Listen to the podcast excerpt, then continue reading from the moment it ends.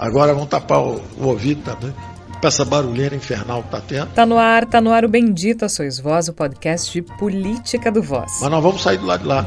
E a economia já está saindo do lado de lá, já saiu do lado de lá. Voz é um portal de jornalismo independente, colaborativo e experimental. Acesse voz.social. Voz com S. No Twitter e Instagram é Voz Underline Social e você ainda pode ouvir os episódios anteriores do Bendita Sois Voz no nosso site ou em outras plataformas. Eu estou muito confiante que nós vamos atravessar. E já que você está nos ouvindo, que tal apoiar o jornalismo independente? Acesse voz.social ou procure pelo nosso projeto no site do Catarse, catarse.me barra voz underline social. Há planos a partir de cinco Bem, reais. vamos tapar o ouvido, vamos atravessar, vai ser uma gritaria danada. Nesta semana, o espetáculo da corrupção diária de um governo que não é corrupto, estrelando a imoralidade de Paulo Quer Guedes. dizer, qual que é o problema agora? Que Reportagem publicada pela revista Piauí revelou que o ministro da Economia, Paulo Guedes, tem uma empresa milionária em um paraíso fiscal, uma offshore. O ministro do governo Bolsonaro mantém mais de 9 milhões de dólares em uma empresa nas Ilhas Virgens. Eu quis dar o, o exemplo também antes. A matéria foi produzida por um consórcio internacional de jornalistas investigativos que publicou reportagens citando mais de 330 políticos, funcionários públicos de alto escalão, empresários e artistas de 91 países e territórios que têm ou tinham empresas offshore. Ministro está dizendo que o câmbio estava tão A barato. abertura de uma offshore ou de contas no exterior não é ilegal, desde que o saldo mantido lá fora seja declarado à Receita Federal e ao Banco Central. Mas no caso de servidores públicos, a situação é diferente.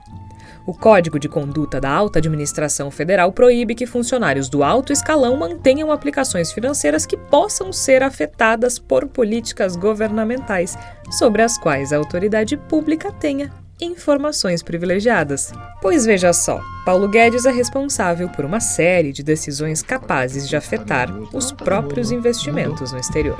Não tem negócio de câmbio a 1,80. Pô, vai exportar menos, substituição de importações, turismo, todo mundo indo para Disneyland, pegar do México para Disneyland, uma festa danada. Mas, Peraí, peraí, peraí. Nesse meio tempo, nenhum pio do ministro. ali no Nordeste. Nem um pio de Jair Bolsonaro. E como nós estamos no Brasil e acontecem mais coisas do que a gente dá conta, a Folha revelou ainda que o blogueiro bolsonarista Alan dos Santos teria uma informante no gabinete de um ministro do Supremo Tribunal Federal. Ah, e ainda teve o apagão do Facebook que levou junto Instagram e WhatsApp. Imagina esta galera sem WhatsApp.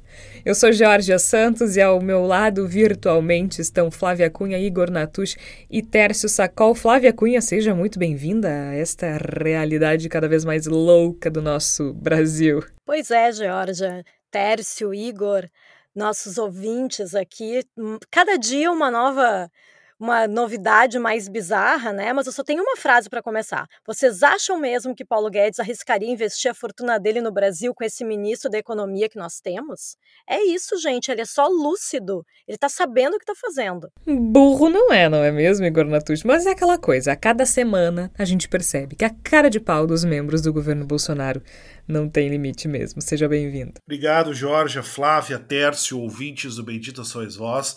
A gente percebe com muita clareza que o governo federal não confia no próprio governo federal. E me parece que essa é uma demonstração de um mínimo de lucidez dentro dessa loucura demencial que tomou conta do Brasil e que causa tanta tragédia sobre todos nós. Que a gente siga então o exemplo de Paulo Guedes e pare definitivamente confiar em qualquer coisa que venha do governo federal e tente se livrar deles o mais rápido possível. Que não demore, mas ao que tudo indica, se a gente esperar pela mobilização das autoridades responsáveis, a gente vai esperar por muito tempo, não é mesmo, Tércio Sacol? Seja bem-vindo.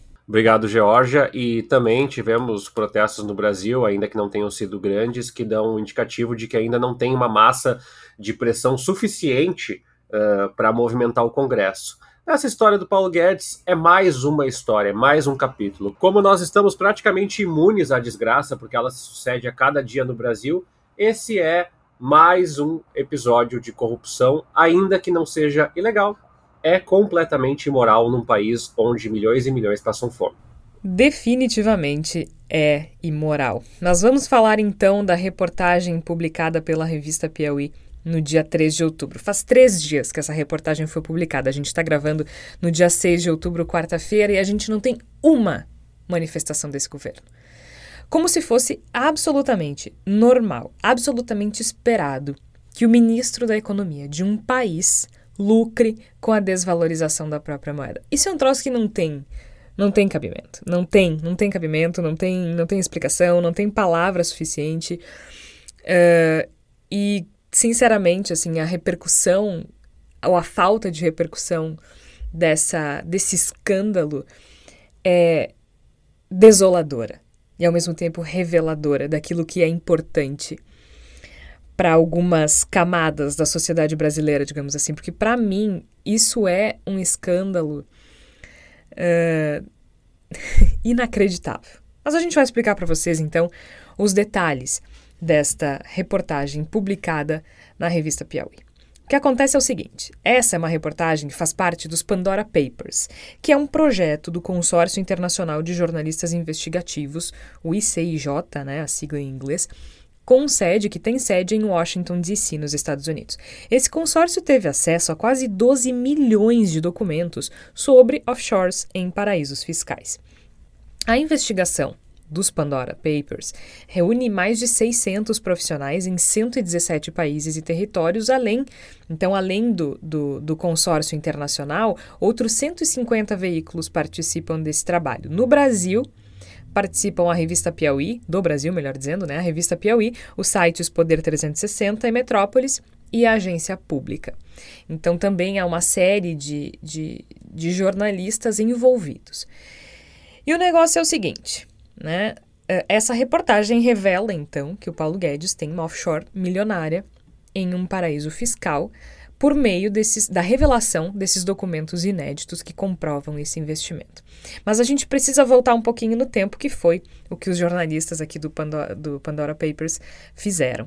No dia 24 de setembro de 2014, com o mercado financeiro cada vez mais agitado diante da iminência da reeleição de Dilma Rousseff, o Banco Central interveio para conter a alta do dólar. No dia seguinte, o economista Paulo Guedes à época sócio da gestora de recursos Bozano Investimentos, tomou uma providência para que, né, pelo menos parte da fortuna ficasse longe das turbulências da economia brasileira. Então ele fundou uma offshore nas Ilhas Virgens Britânicas, chamada Dreadnoughts International, e nos meses seguintes ele aportou na conta dessa offshore, desse paraíso fiscal que fica no Caribe, a quantia de 9,55 milhões de dólares. Tá certo? Então, nos meses seguintes, ele aportou na conta dessa offshore, uh, aberta numa agência do Banco Credit Suisse de Nova York, a quantia de 9,55 milhões de dólares. Na época, em 2014, isso equivalia a 23 milhões de reais. Tá certo? No câmbio atual, o valor corresponde a 51 milhões de reais quase o dobro. A abertura de uma offshore, uh, ou de contas no exterior, enfim, ela não é ilegal desde que o saldo mantido lá fora seja declarado à Receita Federal e ao Banco Central. Para a gente explicar para os nossos ouvintes que talvez não estejam tão familiarizados com esses termos, o que, que é uma offshore? Offshore, uh, literalmente em inglês, né, significa além da costa. Ou seja, quando a gente fala offshore, é algo que está fora do território de um país, está além da costa desse país, além do território desse país. No caso uh, das empresas, uma offshore é uma companhia aberta por pessoas ou outras empresas em um país diferente daquele em que residem. Então, no caso, nós estamos falando de um brasileiro, uma offshore é uma empresa aberta por um brasileiro fora do Brasil. Essa é uma das formas mais comuns né, de se aplicar dinheiro legalmente no exterior, não tem necessidade de contratar mão de obra ou produzir alguma coisa, enfim. E geralmente essas offshores são abertas em países conhecidos como paraísos fiscais. O que são paraísos fiscais? Um paraíso fiscal é um país ou um estado, enfim, em que uh, onde a tributação cobrada das empresas é muito pequena ou às vezes nem existe, né? Então, Uh, no caso do Brasil, o Brasil considera um paraíso fiscal para fins tributários, né, para a Receita Federal, o país que tributa uma taxa de menos de de 20%. Então, esses locais eles também oferecem privacidade, né, aos clientes em relação às informações bancárias. Eh, a gente já viu, né, se vê muito em filmes, por exemplo, assim, essa coisa da privacidade em contas suíças e tal. E tem burocracia reduzida para abrir contas e, e movimentar esse dinheiro investido. O objetivo de, de se investir, então, em paraíso fiscal é justamente essas, obter essas vantagens tributárias, pagar menos imposto no, no país de origem. Essas características fazem dos paraísos fiscais invariavelmente destinos comuns para dinheiro obtido de forma ilegal, né? Aí vai de tudo, corrupção, tráfico, fraude, enfim. A Receita Federal ela tem uma lista, né, desses paraísos fiscais, mas eles não usam esse nome se consideram vulgar. Eu li numa, numa reportagem do, do G1, o Clair Hickman, do Instituto Justiça Fiscal, diz que consideram que a Receita considera vulgar esse termo. Mas, de todo modo, né, entre os paraísos fiscais a gente tem as Bahamas, as Ilhas Caimã e tudo mais, e as Ilhas Virgens Britânicas, como é, como é o caso do Paulo Guedes. Então, esses paraísos fiscais, eles, eles não, não são ilegais, né? Não é ilegal manter uma conta num paraíso fiscal. Mas é preciso declarar isso né, no imposto de renda e tudo mais e, e, e informar o Banco Central. A questão do Paulo Guedes é que, no caso de servidores públicos, a situação é um pouco diferente. Porque existe um código de conduta da alta administração federal que foi instituído em 2000, que proíbe funcionários do alto escalão de manter aplicações financeiras, no Brasil ou no exterior, que sejam passíveis de uh, uh, ser afetadas por políticas governamentais. Essa proibição, que está no artigo 5 do código, ela não se refere a qualquer coisa, tá? Mas especificamente as uh, atividades uh, políticas, melhor dizendo, uh, se refere especificamente a políticas sobre as quais a autoridade em questão tenha informações privilegiadas em função do cargo ou da função. Então, como é que a gente tem assim? O Paulo Guedes ele aplica esse dinheiro em 2014. Cinco anos depois, em janeiro de 2000, né, cerca de quatro anos depois, em janeiro de 2019, ele, depois de abrir, cinco anos depois, então, de abrir essa offshore e depositar os 9 milhões e meio de dólares, ele vira o principal fiador do governo Bolsonaro, como para usar uma palavra da reportagem da revista Piauí, e assume o cargo de ministro da Economia. Qual é a responsabilidade dele enquanto ministro da Economia? Uma série de decisões que são capazes de afetar os próprios investimentos no, no exterior. Então, é, é uma situação absolutamente delicada, absolutamente imoral, porque nós temos um ministro da Economia que colocou quase 10 milhões de dólares numa offshore, cinco anos atrás, quer dizer, né, na verdade agora seis, e agora, enquanto ministro da Economia, Tércio Sacol, ele aumenta consideravelmente esta fortuna graças à desvalorização do real. Não é ilegal abrir a empresa, mas se a gente for por esse código de conduta, me parece que sim, há ilegalidade. E as penas, Tércio, variam de advertência a recomendação de demissão. Agora tu me diz o que será que vai acontecer com Paulo Guedes, Tércio? Nada, né, Georgia? Ah, no país onde as pessoas morrem é, asfixiadas a seco por falta de oxigênio, onde remédios experimentais são dados sem nenhum controle, onde não há investigação sobre o estímulo a aglomerações. Bom, é, não dá para esperar nada parecido, embora, a, como tu tenha destacado nessa abertura, os indicativos sejam muito graves, né, Jorge? É, muita gente, e, e, eu sei que a Flávia vai falar disso depois, muita gente, como a, a grande imprensa, silenciou porque tem no Paulo Guedes uma figura técnica, quando na realidade Paulo Guedes nunca foi uma figura técnica. Ele é, é, é, assina embaixo todas as atrocidades do governo e entende que elas são justificáveis desde que nome de um projeto é, político, econômico e ideológico. E eu queria ler esse, esse código, esse parágrafo 1 do Código de Conduta, Georgia, que diz o seguinte: é vedado o investimento em bens cujo valor ou cotação possa ser afetado por decisão ou política governamental, a respeito da qual a autoridade pública tenha informações privilegiadas. Muita gente fala que essa parte final das informações privilegiadas é, não se configura. Agora, é fato que decisões do governo desvalorizaram mais a moeda, é, é, provocaram desvalorização cambial. E também é, tem uma imoralidade, como diz o, o, o Reinaldo Azevedo na, na, na, Band News FM, congênita. Por quê? Porque os funcionários públicos é, é não, não deveriam ter é, esse, esse duplo papel. Além disso, é importante que a gente lembre que nessa discussão sobre reforma da Previdência, um, em um evento em julho desse ano, Guedes defendeu o que ele chamava de simplificação do imposto de renda e uh, falou a seguinte frase: Ah, porque tem que pegar as offshores e não sei o que. Começou a complicar, ou tira ou simplifica. Tira. Estamos seguindo essa regra. Foi o dito a ele num evento na CNI, é, evento convocado pela Federação Brasileira dos Bancos, a FEBRABAN, em 2021. Ele ainda falou: para fazer errado, melhor não fazer. A retomada do crescimento econômico sustentável, que é o que está acontecendo. Jorge, não tem como a gente não pensar, e desculpa a comparação para o ouvinte, eu sei que é simplificar e, é, e até é ser meio grosseiro, que se fosse o ministro Guido Mantega, nós estaríamos em polvorosa no Brasil, pedindo impeachment, bandeiras verde e amarelas na rua, como esse governo é, é um ódio à corrupção, Petrobras e o PT.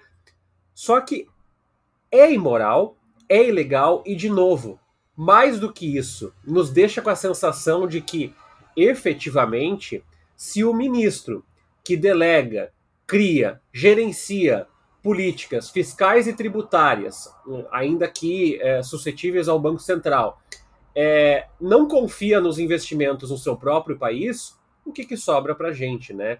Paulo Guedes pode até não ter incorrido numa ilegalidade.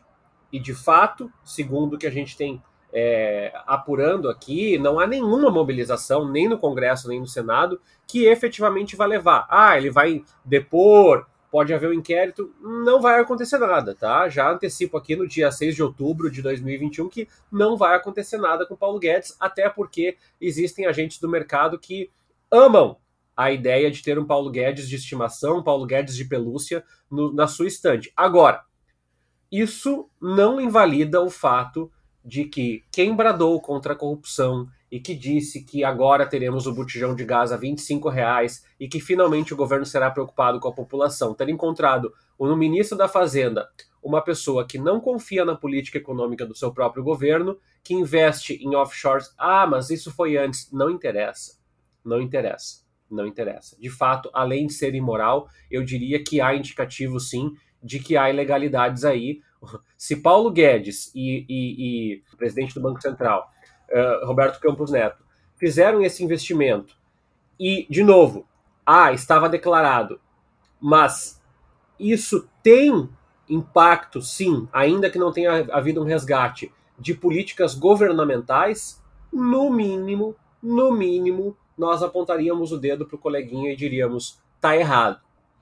Ah, mas tá errado. Tá errado. Paulo Guedes é cúmplice do pior governo da história democrática do Brasil. E ele não é só cúmplice, Georgia. Ele é o motorista desse ônibus que está todo amassado.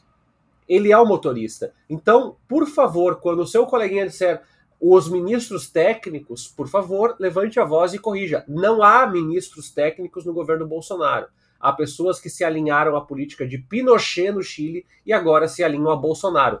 O que, aliás, não é tão distinto assim como nós queríamos crer. Agora, Flávia, o Tércio citou ali, inclusive chamou algo que tu gostarias de comentar, né? Sobre o fato de não ter repercutido na imprensa tradicional esse escândalo, ou não ter repercutido da forma como deveria, né? Foi dito, foi falado, foi mencionado, mas nós não temos uma grande repercussão. Ah, foi tudo de uma forma muito discreta, né, Georgia? Assim, pegando a segunda-feira, dia 4, né? É, o, esse escândalo começou, foi noticiado no dia 3, domingo, né? Fantástico não noticiou nada, por exemplo.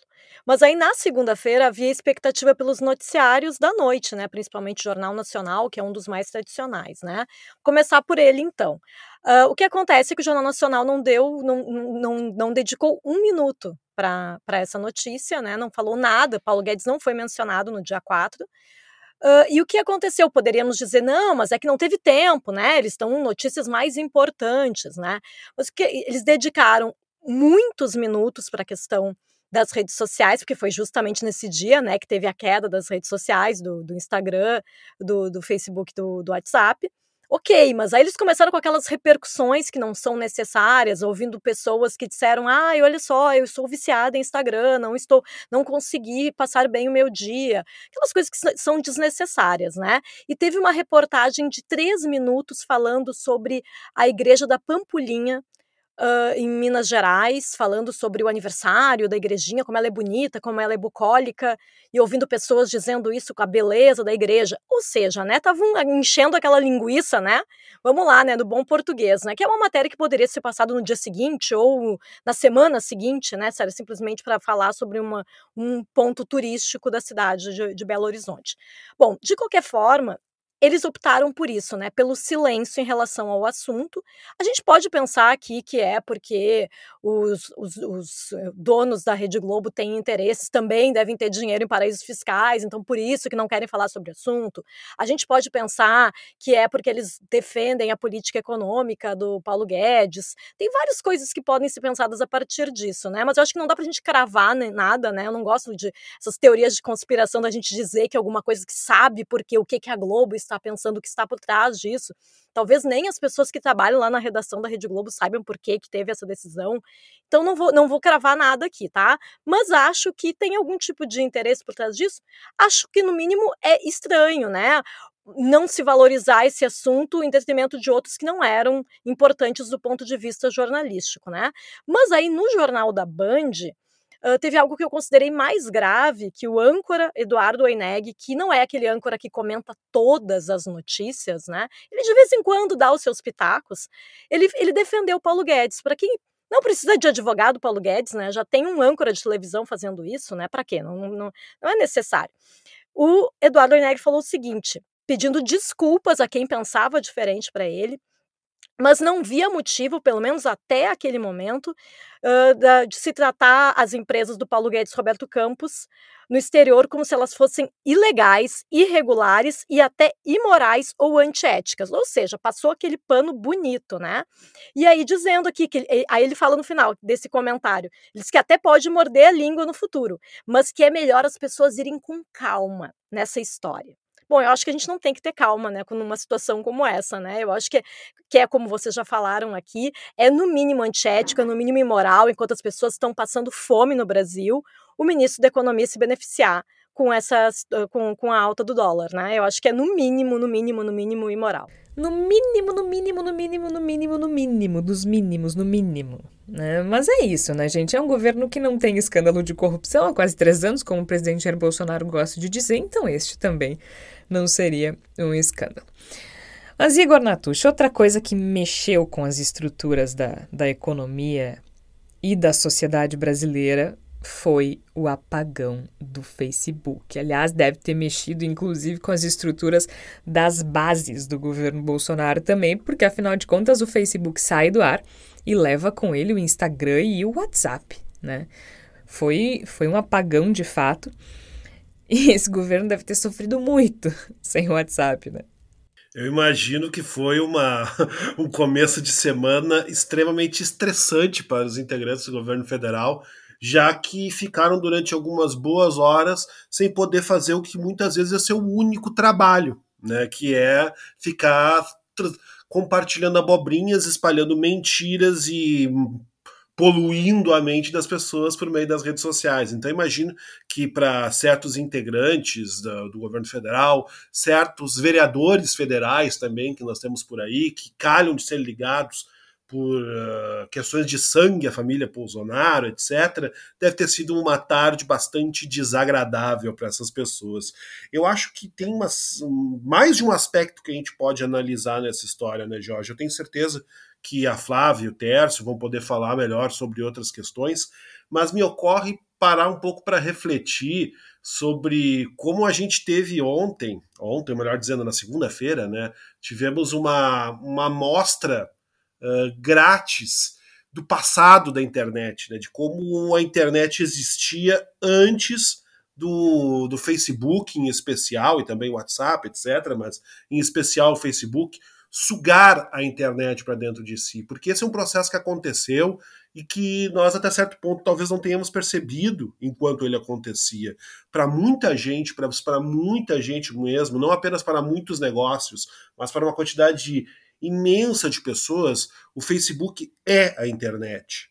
Ah, o WhatsApp é a internet. Essas pessoas recebem uh, franquias nos seus aparelhos celulares para usarem esse, o Facebook, o WhatsApp, sem fazerem uso do do, da sua quantidade de dados disponíveis por mês. Então, para muita gente, o Facebook é toda a internet e essas pessoas ficaram sim sem internet na última segunda-feira. E aí a gente tem que refletir onde nós falhamos a própria concepção da internet, né? Porque a internet ela nasce para ser um, um espaço uh, proponente de, de liberdade de circulação de ideias. E a gente confinou todas as nossas ideias em um único cercadinho. A gente tem uma quantidade infindável de pagodes, de palcos, de, de locais com o microfone ligado no qual nós podemos falar e nós só subimos em um palquinho, que é o palquinho do Facebook. E só lá fazemos as nossas trocas. Isso tem mudado, evidentemente, eu estou sendo talvez um pouco exagerado, mas eu acho muito importante a gente refletir como a gente construiu uma dependência, em especial para o Facebook, que vai além do econômico. Óbvio que o econômico permeia tudo, mas ela o Facebook se transformou praticamente num mediador de existências. A gente tem boa parte da existência da população do mundo diretamente, diariamente, constantemente mediada pelo Facebook. E tem surgido denúncias crescentes que demonstram que o Facebook não está pensando no nosso bem-estar, não está pensando na nossa liberdade, ele está pensando em como ele vai usar os dados das nossas movimentações para fazer dinheiro às nossas custas. E é por isso que ele não bloqueia a fala de ódio do Donald Trump, é por isso que ele não, não fecha a porta para as mentiras que são espalhadas pelo bolsonarismo por meio do Facebook, ou por meio do WhatsApp, ou até mesmo, eventualmente, por meio do Instagram. Por quê? Porque não é do interesse, atrapalha o fluxo de dinheiro.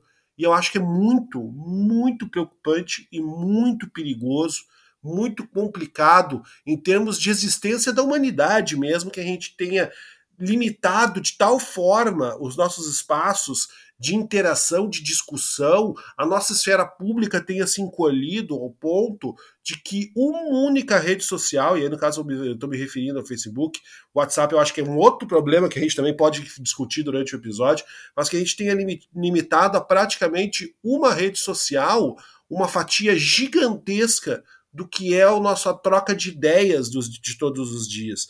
E isso, a segunda-feira, 5, 6 horas em que ficamos sem essas redes sociais na segunda-feira, foram um alerta muito importante, muito sério, e que eu espero que a gente leve a sério, sim, porque aponta para o nosso futuro e não diz coisas boas a respeito do nosso futuro. Tem uma, uma expressão, Jorge Igor Flávia, no jornalismo, que se chama plataformização que é o jornalismo ficar cada vez mais refém uh, uh, dessas plataformas para entregar o seu conteúdo, né? A gente é plataformizado no Voz de alguma forma, a gente depende lá do Spotify, da Aurelo, enfim, todos todos uh, veículos são reféns. Mas o que é interessante, talvez, nessa questão do WhatsApp, pegando esse gancho do governo, Jorge, eu imagino o desespero que deve ter sido no Bolsonaro, porque é, é uma pessoa completamente pautada no, no, no, no, WhatsApp.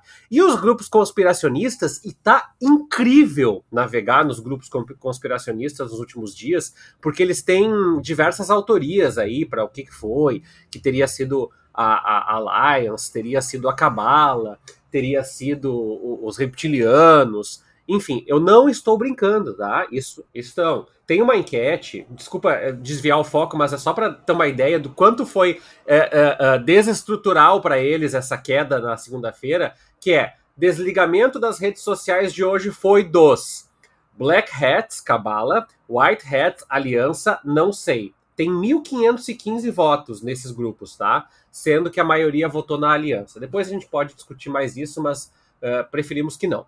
E aí a grande questão para mim, Jorge, é que nós costumamos dizer, é, deformar e criticar, olha, veja bem, ninguém aguenta mais a entrega por, esses, por essas plataformas, mas como o Igor falou, a gente precisa de uma reflexão sobre o nosso próprio comportamento. Aqui em Porto Alegre, para quem não é de Porto Alegre, tem uma rede de supermercados muito grande. Ela está em todos os pontos da cidade. É, zona Sul, Zona Leste, Zona Norte, e, e vai construir mais uns 200 aí nos próximos meses.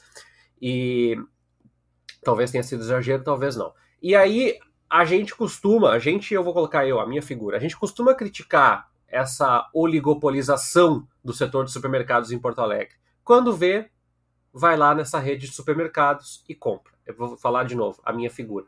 E um pouco das redes sociais é isso. Nós estamos criticando, mas nós, nos, como o Igor falou, nós nos é, é, entranhamos de uma tal forma que eu conheço, eu tenho alunos que entram no curso de jornalismo que não sabem como consumir informação além da entrega que o Instagram e o WhatsApp e o Facebook e, e também o Twitter fazem. Isso é muito assustador, né? Porque essas pessoas têm um, uma perspectiva de consumo de informação. Por outro lado, o fato de ter acontecido essa queda por conta de problemas de DNS e que está sendo investigado, a toxicidade do Facebook, o depoimento e tal, nos dá um indicativo de pensar que a nossa democracia, como a, a Georgia já fez no documentário, ela está completamente infectada. E ela está completamente infectada porque os nossos poderes de decisão, ainda que nunca tenham sido plenamente democráticos, eles estão muito contaminados. Se essas plataformas uh, não forem ao menos questionadas sobre os seus métodos, protocolos, uh, lógicas de distribuição, algoritmos, nós cada vez teremos menos ingerência, menos influência sobre o resultado de quem vai nos governar. E já tem vários episódios aí, tem, tem documentários, Netflix, Amazon Prime, para quem quiser, uh, sobre esse tema. É, o que me assustou na segunda-feira, mais do que ficar ou não, ser refém ou não, é o quanto as pessoas esqueceram de clicar uma URL ou de buscar uma ou de enviar um e-mail. E eu não estou sendo aqui saudosista nem nada disso. É só o ponto de pensar que essa eleição do Bolsonaro também se dá por uma aposta na quase que dependência digital dessas plataformas, inclusive do Telegram, que acabou caindo também na segunda-feira.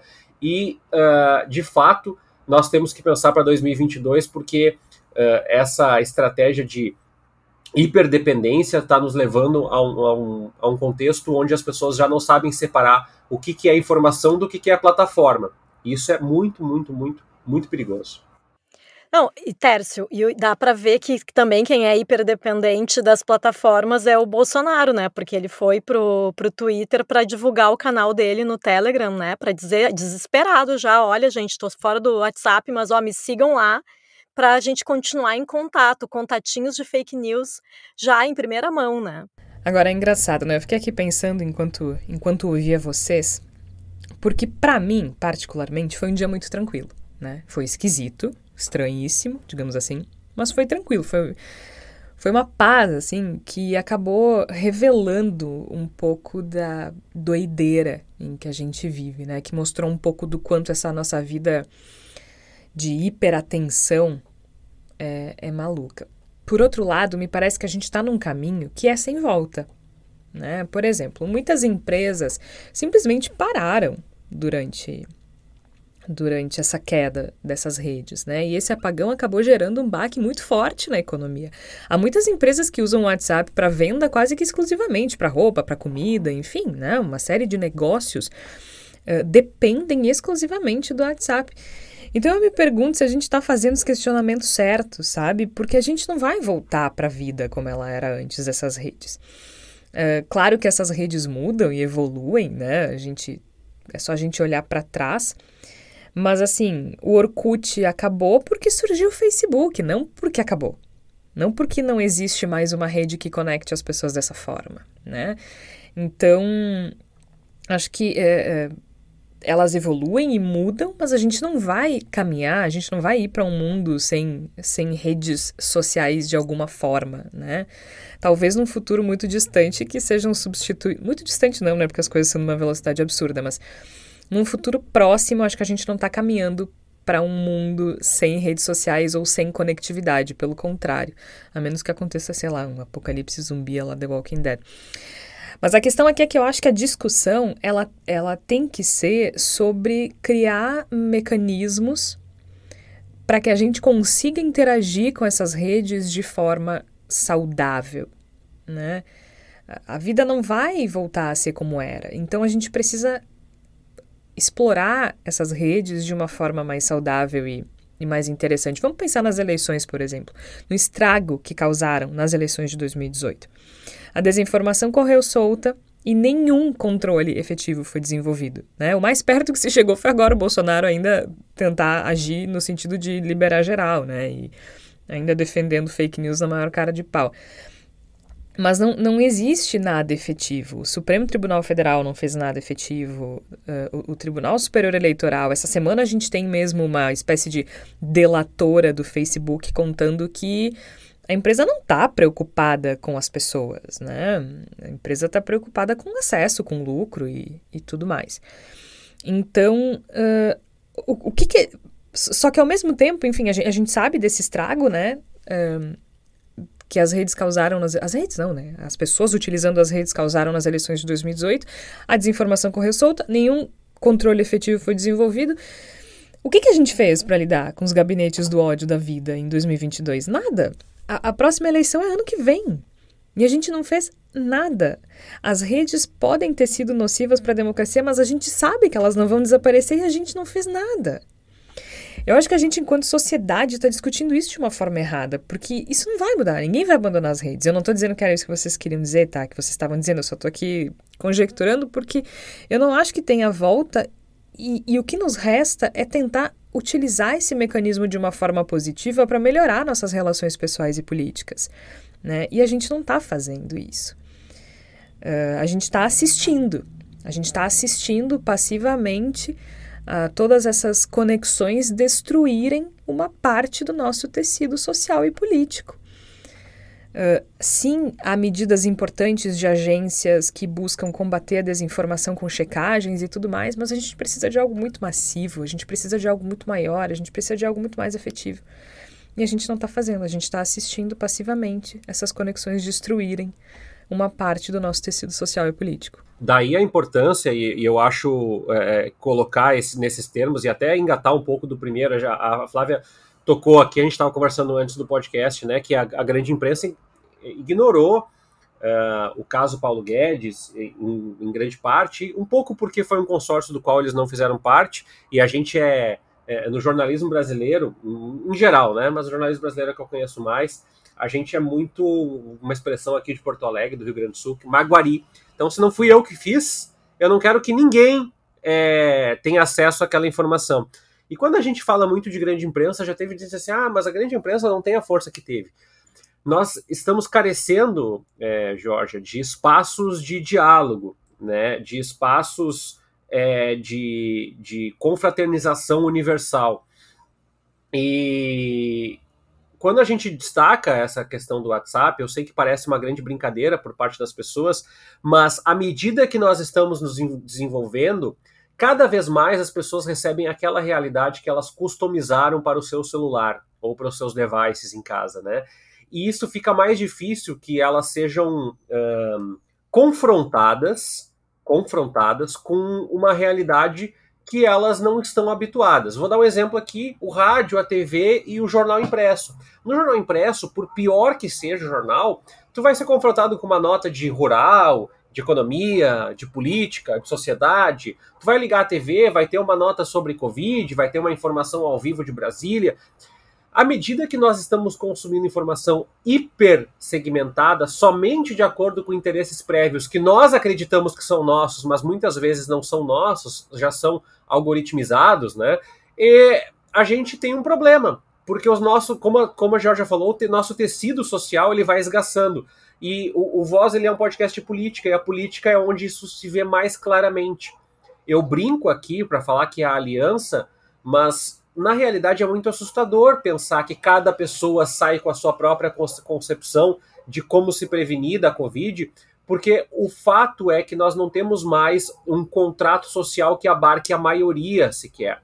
né? As pessoas começam a consumir o remédio que lhes convém conforme chega no WhatsApp, a máscara que eles acham que é mais bonita, máscara de crochê, o remédio que tem na farmácia, o remédio que é caseiro, a vacina que eles gostam mais. Então, eu acho que esse símbolo do que aconteceu na segunda-feira nos dá um indicativo, sobretudo na economia política da informação, de que nós estamos caminhando para um abismo. E eu concordo contigo, Georgia, não há como retroceder. Não adianta a gente puxar o freio de mão e dizer assim: paramos agora, vamos parar de usar rede social. Tem gente que nasceu com a rede social praticamente tatuada dentro do, do da, da, pele.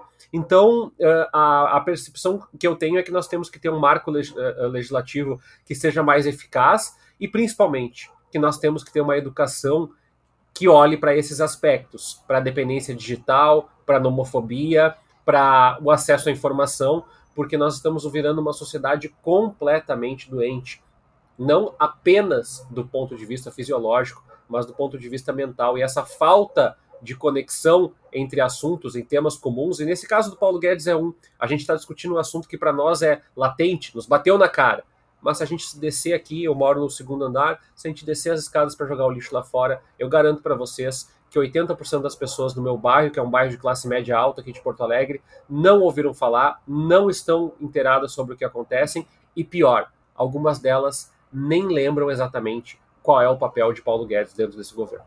Só queria comentar, Tércio, sobre uma questão social também, né, que é a da que as operadoras oferecem, né, desconto, uh, acesso ilimitado às redes sociais sem desconto da franquia da internet, né? Por que eu estou dizendo isso? Não estou fazendo comercial aí, não somos patrocinados por nenhuma operadora, mas para dizer que, por exemplo, pessoas que têm mais dificuldade de acesso, por exemplo, quem não tem uma rede Wi-Fi em casa, acaba acessando muito mais as redes sociais do que a internet normal, entre aspas, né? Que é o que a gente fez na segunda-feira, né? Nós ou usamos outros aplicativos para se comunicar, ou então fizemos pesquisas, usamos e-mail e-mail, ou pe fizemos pesquisas no, no Google, acessamos sites de notícias, enfim, foi o que eu fiz, por exemplo, na minha segunda-feira de trabalho.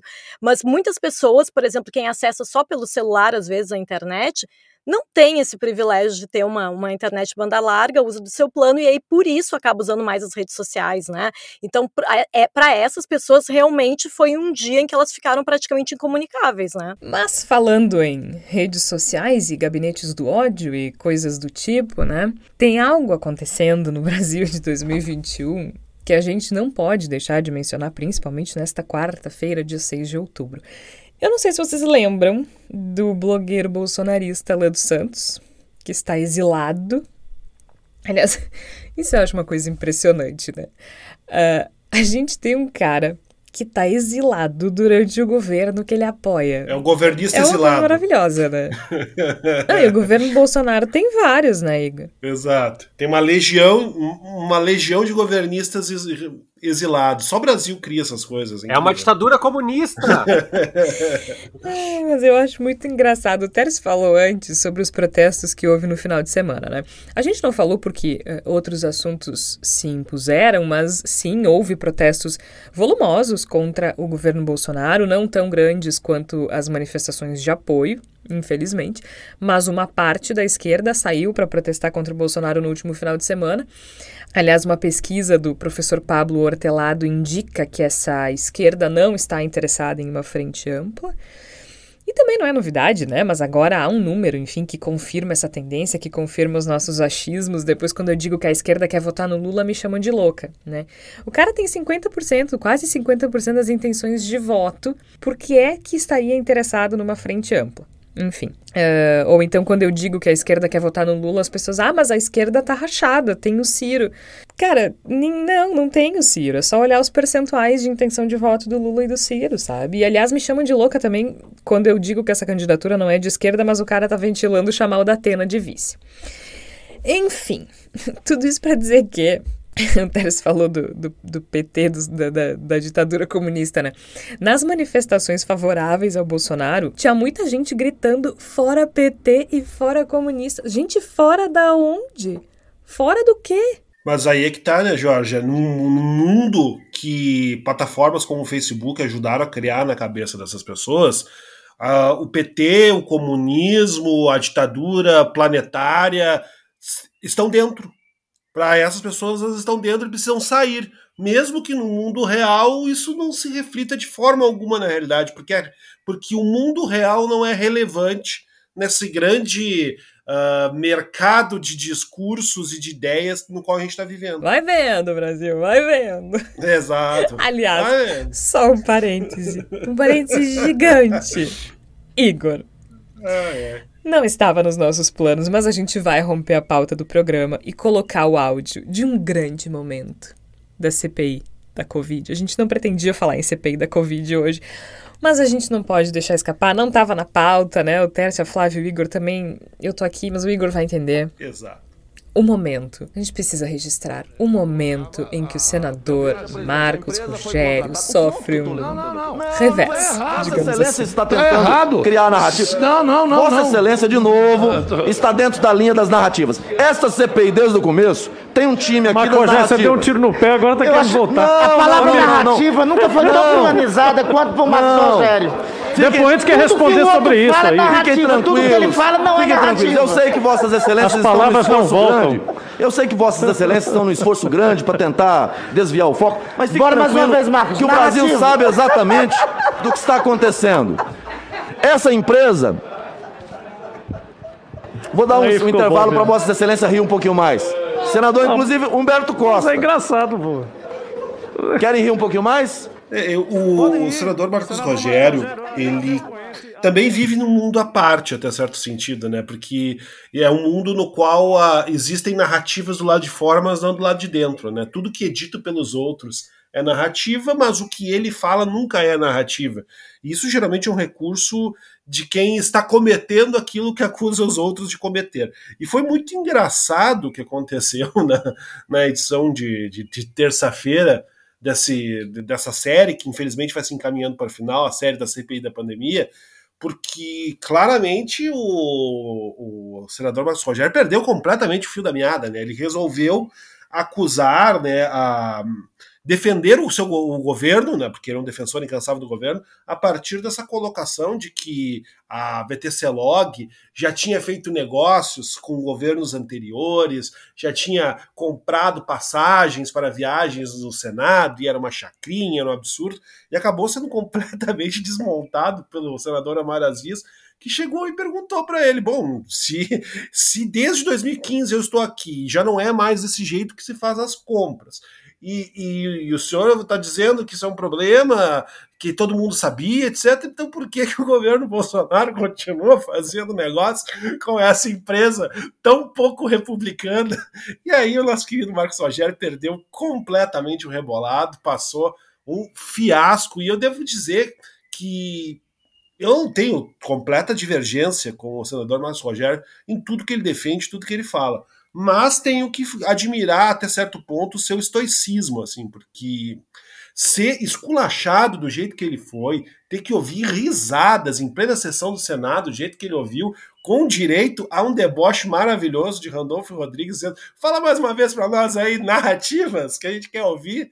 E, e seguir falando, e seguir falando. Isso é uma demonstração de fibra considerável do senador ai, ai, Olha, não é para qualquer um. Não é, não é para qualquer um. Mas assim, ó, fechando esse parente gigante, a gente estava falando lá atrás, já nem lembro mais, umas três horas atrás, mais ou menos, do blogueiro Alan dos Santos. Sim, foi assim que esse papo começou. Eu sei que eu comecei a falar do, do Alan dos Santos e passei para protesto de, do, do final de semana, manifestação de apoio, Marcos Rogério, agora a gente fecha o papo. Voltando então, a gente estava falando do Alan dos Santos. O que, que tem o Alan dos Santos? Nesta quarta-feira, dia 6 de novo, a Folha de São Paulo publicou uma informação muito estranha. De que o Alan dos Santos, que é investigado em inquéritos no Supremo Tribunal Federal, tanto com relação a fake news quanto com relação a financiamento de fake news e atos antidemocráticos, ele teria usado uma estagiária do gabinete do ministro Ricardo Lewandowski, né, da Suprema Corte, é, para receber informações privilegiadas. É, a reportagem da Constança Rezende e do Renato Machado indica que essa que a fonte né, para essas informações uh, seja a Polícia Federal. A Polícia Federal teve um documento que revela conversas entre o Alain e essa funcionária do STF, enfim, e essa funcionária demonstra interesse em, em ajudar o blogueiro. Eu não imagino que uma estagiária tenha grandes informações privilegiadas dentro do, do gabinete de um ministro do STF. De todo modo, Igor Natush. Poxa vida, o gabinete do ministro Ricardo Lewandowski podia ser um pouquinho mais criterioso do que contratar uma ex-aluna de Olavo de Carvalho, né? Não tem como. O senhor Olavo de Carvalho, ele tem que ser uma referência profissional ao contrário, né? Qualquer um que tenha estudado com Olavo de Carvalho tem que ser eliminado de concursos de qualquer natureza, porque é como você pretender ser, sei lá, uh, uh, trabalhar com num zoológico e alegar que a sua experiência para isso é ter feito um cursinho de uma semana numa pet shop. Não dá. Enfim, então, né? Os documentos obtidos pela Polícia Federal revelam essas conversas entre o Alain e a Tatiana Bressan, que tem 45 anos e trabalhou no gabinete entre 2017 e 2019. As conversas elas ocorreram entre outubro de 2018, né, bem no período da eleição, e março de 2020. E, enfim, ela entrou em contato com ele porque queria uma oportunidade para trabalhar com a deputada Bia Kisses, do PSL do Distrito Federal, que também é uma deputada bolsonarista. E o Alain teria respondido para ela que seria legal ela agir como informante deles dentro do gabinete do ministro, e ela respondeu que seria uma honra. Algumas das conversas indicam ali que o que ela viu de mais espantoso seria que eles realmente decidem o que querem e como querem, e, e citou alguns exemplos e tudo mais. Mas agora a gente vai ver no que é que isso vai dar, não é mesmo? A, ela foi, a Tatiana foi procurada pela reportagem da Folha, negou que tenha atuado como informante do Alain dos Santos e que só tinha uma ligação com ele, porque eles se conheceram como alunos de Olavo de Carvalho. O Alain, obviamente, não respondeu aos contatos da reportagem. Agora, o ministro do Supremo Tribunal Federal, Alexandre de Moraes, deve solicitar à Polícia Federal que investigue a relação dessa estagiária com o blogueiro Alain dos Santos. Enfim, a Polícia Federal deve investigar o Alain dos Santos, que é, digamos, um dos artífices, né? Deste mundo, deste mundo paralelo do bolsonarismo a que estamos submetidos. Ah, a gente, a gente podia ter um, um vilão mais legal para contar essa história em filme depois, né? Porque, putz, colocar o Alan dos Santos na série que vai sair no Netflix uh... é, é muito triste, né? É deprimente. Porque, lá, é pelo menos ele tem um sorriso interessante, não é mesmo? Porque quando a gente pensa, sei lá, máfia italiana, aquela coisa poderoso chefão, tu fala assim, ó, oh, não, tá, tem uma história por trás. Mas imagina quando sair a série Brasil 2020, 2021 no Netflix, se tiver Netflix daqui a uns anos, vai ser Alan dos Santos, Olavo de Carvalho. Olha só a gente que vai ser o vilão. Meu Deus do céu. Nem... Mas tu quer pior que o Bolsonaro, Tércio? Não, vai ser Os Oswaldo Eustáquio, gente. Ah. Sabe? É difícil, né? É inacreditável. A nossa democracia está sendo destruída por um bando de trouxa. É, é que, é que se, eu fosse jornalista, se eu fosse jornalista cultural, a Flávia sabe melhor, eu ia fazer aquelas resenhas dizendo assim, ó, ah, podiam ter colocado um, um vilão com, com uma personalidade mais, mais, mais complexa, né? Que tivesse uma, uma, uma reação mais elaborada. Vocês sabem o que vai aparecer o filme, né? Vai aparecer um filme do Austin Powers.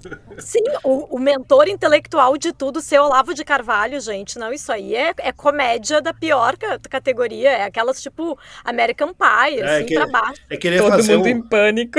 É querer, é tipo isso. Querer fazer uma, uma série séria, uh, muito cerebral, de intrigas políticas e colocar como principal a, a, agregador das ideias o Mel Brooks. Isso meio que não vai dar certo. Assim. Gente, sério. É tipo todo mundo em pânico mesmo.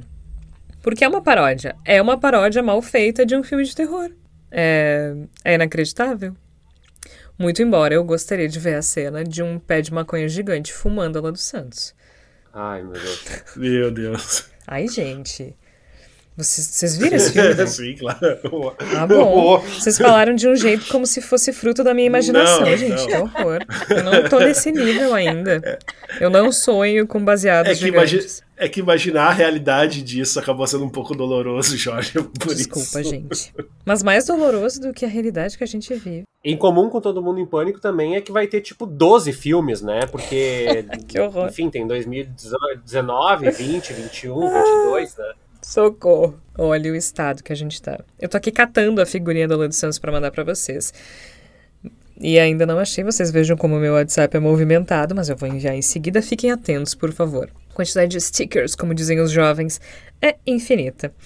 Mas eu até vou dedicar ao Ramiro Furquim, nosso colega, jornalista, fotógrafo, amigo, que é quem gosta muito de usar a figurinha do sorriso de Alan dos Santos, não é mesmo? Para, enfim, né? Retratar determinados momentos do nosso cotidiano, já que a gente está neste atoleiro. A gente tem que levar a tentar algumas coisas com leveza, não é mesmo? E eu gostaria de dizer que eu encontrei a figurinha, peço a todos que confiram o WhatsApp. Como a gente disse, não é mesmo? Se você decidir apoiar o Voz com um valor igual ou superior a 500 reais, numa brilhante ideia de Tércio Sacol, você tem acesso às nossas conversas do WhatsApp. E as figurinhas. E as figurinhas, os stickers. As figurinhas estarão disponíveis, todas elas, tem várias ótimas. Vamos agora à palavra da salvação, aquele momento em que a gente ou sugere algo relacionado ao episódio, um material relacionado ao episódio, ou simplesmente algo para que a gente possa esquecer da realidade por uns instantes. Flávia Cunha, o que é que tu tens pra gente nessa semana? A, a minha indicação é o site da jornalista e doutora em linguística Eliara Santana, que ela faz ah, reflexões sobre a atuação da imprensa, é um pouco que eu, que eu fiz hoje aqui falando sobre Jornal Nacional, sobre o Jornal da Band. Ela faz isso de uma forma bastante qualificada, ela é especialista em análise do discurso e ela também fala sobre letramento midiático, que é uma coisa que volta e meia o Tércio comenta aqui como é importante isso, então tem esse site aí, é eliarasantana.com.br. Tércio Sacol, qual é a tua sugestão? A minha sugestão é um filme que tem no Netflix. Talvez eu até tenha falado dele aqui. No título original é, é Laundromat é, e em português está como lavanderia, porque as traduções são, são ótimas sempre. É, enfim, e ele é um filme que ainda pega o caso dos Panama Papers. Assim, Jorge, eu não vou te dizer que eu me apaixonei pelo filme, mas ele explica. Sabe aquela pessoa que fala assim, ah, é muito chato, não dá para entender. Ele explica por que, que é grave essa questão dos paraísos fiscais e por que, que ele não compromete apenas a democracia, mas a própria concepção de contrato é, é, é, social, de tributação, de imposto. E tem um monte de gente muito bacana no filme. Tem a Meryl Streep, é, Gary Oldman, Antônio Bandeiras, enfim.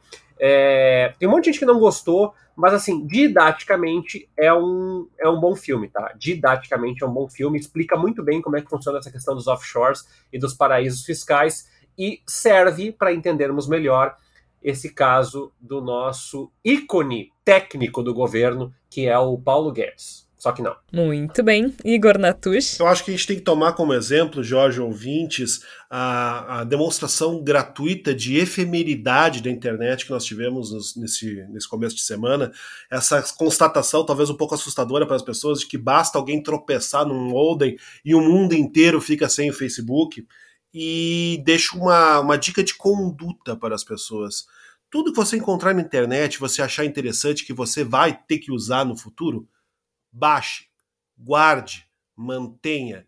Sejam heavy users, baixem as coisas da internet, guardem para si, porque nada é permanente na internet e estão todo o tempo querendo tirar a internet da gente ou nos obrigar a entrar sempre no mesmo cercadinho e não visitar o universo de possibilidades que está do lado de fora. Então, guardem tudo, baixem tudo, arquivem tudo, porque sempre pode ser muito útil. A gente nunca sabe quando vão tropeçar no modem de novo. Ah, eu sou, eu, eu, eu sou dessas. Tá falado.